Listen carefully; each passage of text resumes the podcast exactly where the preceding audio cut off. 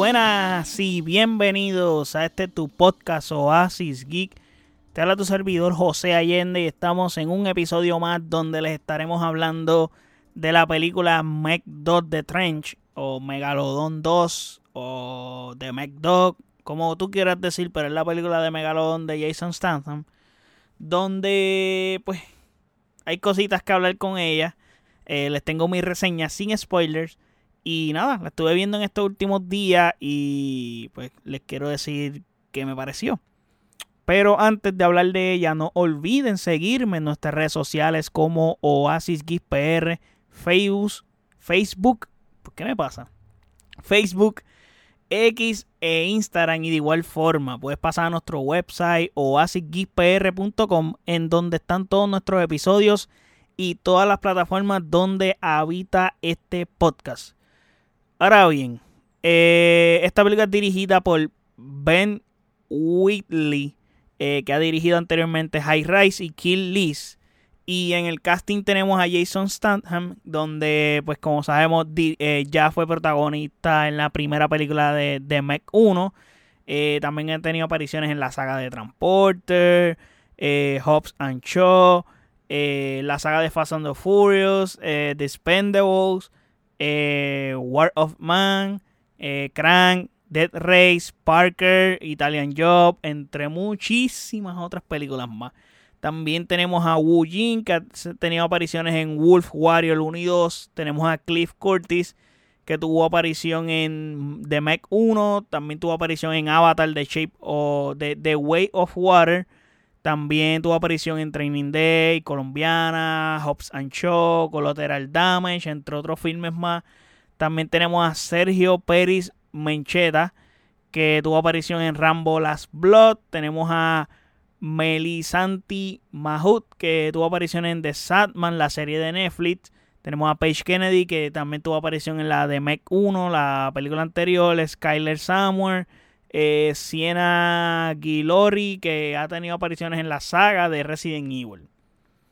Ahora bien, la sinopsis de esta película dice: Jonas Taylor, que es el personaje de Jason Statham, lidera un equipo de investigación en una inmersión exploratoria en las profundidades más profundas del océano, que es redundante, y su viaje se convierte en un caos cuando una operación minera malévola amenaza su misión y lo obliga a una batalla de alto riesgo por la supervivencia.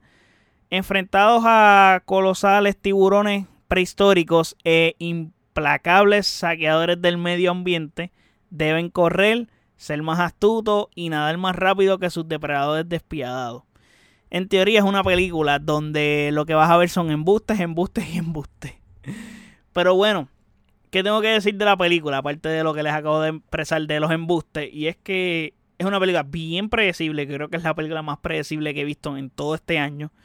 Y mano, yo decía en mi mente, pues, porque esta película tiene una segunda parte. Yo decía, yo no esperaba una segunda parte de esta película. Yo no pedí una segunda parte de esta película. Es como que la primera estuvo bien, estuvo entretenida.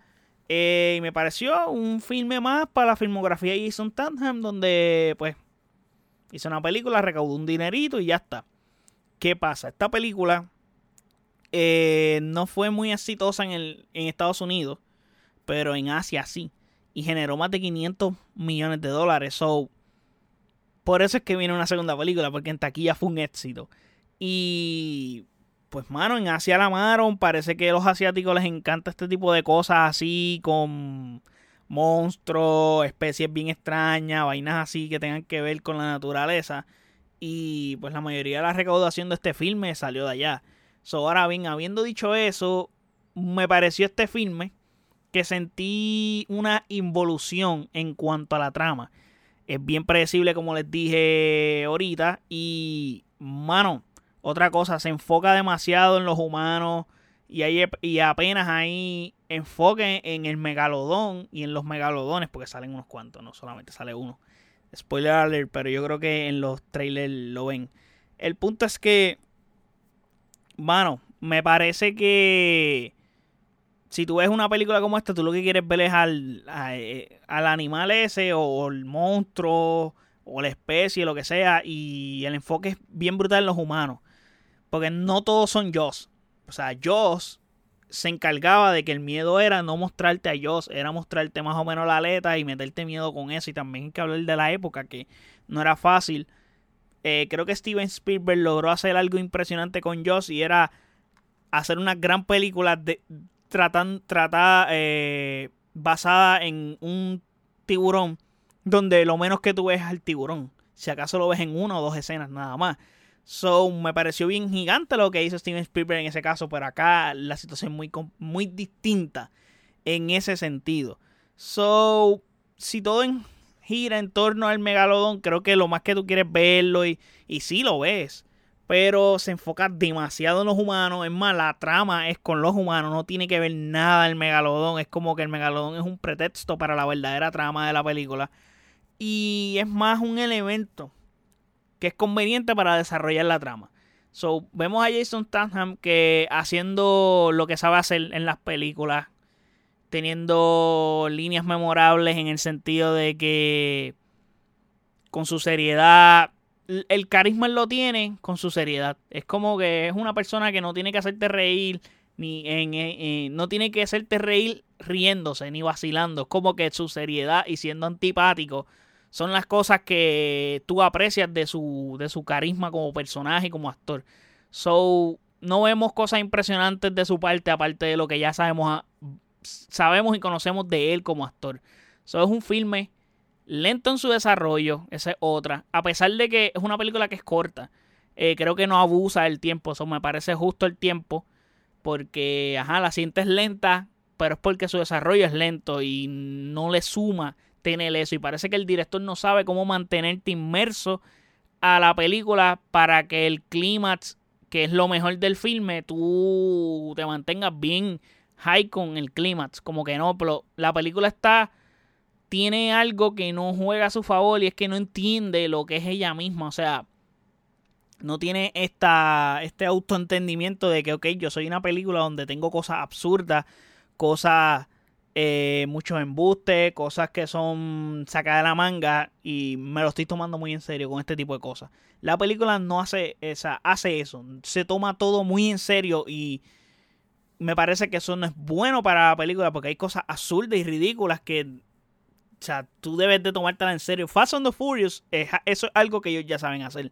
Saben tomarse como vacilón ese tipo de cosas. Ellos mismos entienden lo ridículo y absurdo y patético que son ellos y las escenas y las cosas que hacen. Pero lo saben y la misma película lo entiende. En este caso no es así. So, no supo combinar la comedia y el carisma de los personajes como lo hizo en la primera película, que ahí sí tienen un gran balance con los personajes y eso de la comedia y el carisma de ellos. So, acá vive eternamente por lo que hace Jason Statham. Creo que la película la carga él completamente. Está bien porque él es protagonista, pero no asuma nada más aparte de lo que hace el protagonista. Así que no es por nadie más que vas a ir a ver esta película. Obviamente tú vas a ir a verlo a él y vas a verla por él. Pero también tiene el atractivo que la película se llama Megalodón. Eh, so, yo entiendo que también quiere pelar Megalodón.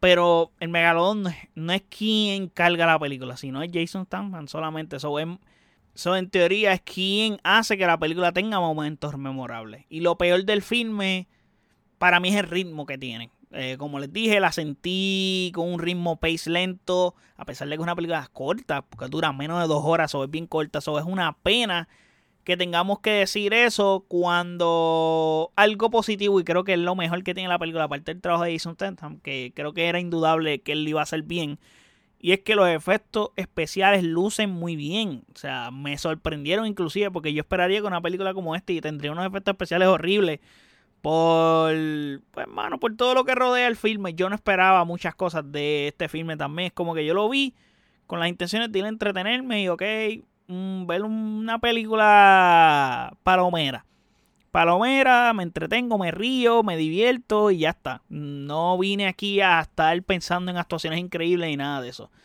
Y desafortunadamente esta película, a pesar de que visualmente luce muy bien eh, y tiene un atractivo visual genial, especialmente esas escenas debajo del agua se ven brutales. No, no es que estoy viendo Avatar, pero, o sea, come dentro de el estándar que puede tener esta película, luce muy bien. Y se siente desperdiciado eso. O sea, esos visuales se sienten malgastados con un guion horrible. Y ese es el detalle con este filme. Pero nada, en conclusión, este filme es en teoría casi exactamente igual que Fast X. Es una basura película, pero entretenida. Y creo que basura película no lo estoy diciendo de manera despectiva, sino, ok, no es una buena película, pero bien entretenida. Vamos a decirlo así, porque decir basura, pues, no se escucha bien, se escucha despectivo y se escucha mal. So, y no, no, no es basura ni, ni es porquería. Pero sí, es una película mala. Eh, o sea, mala. No es buena, pero es entretenida.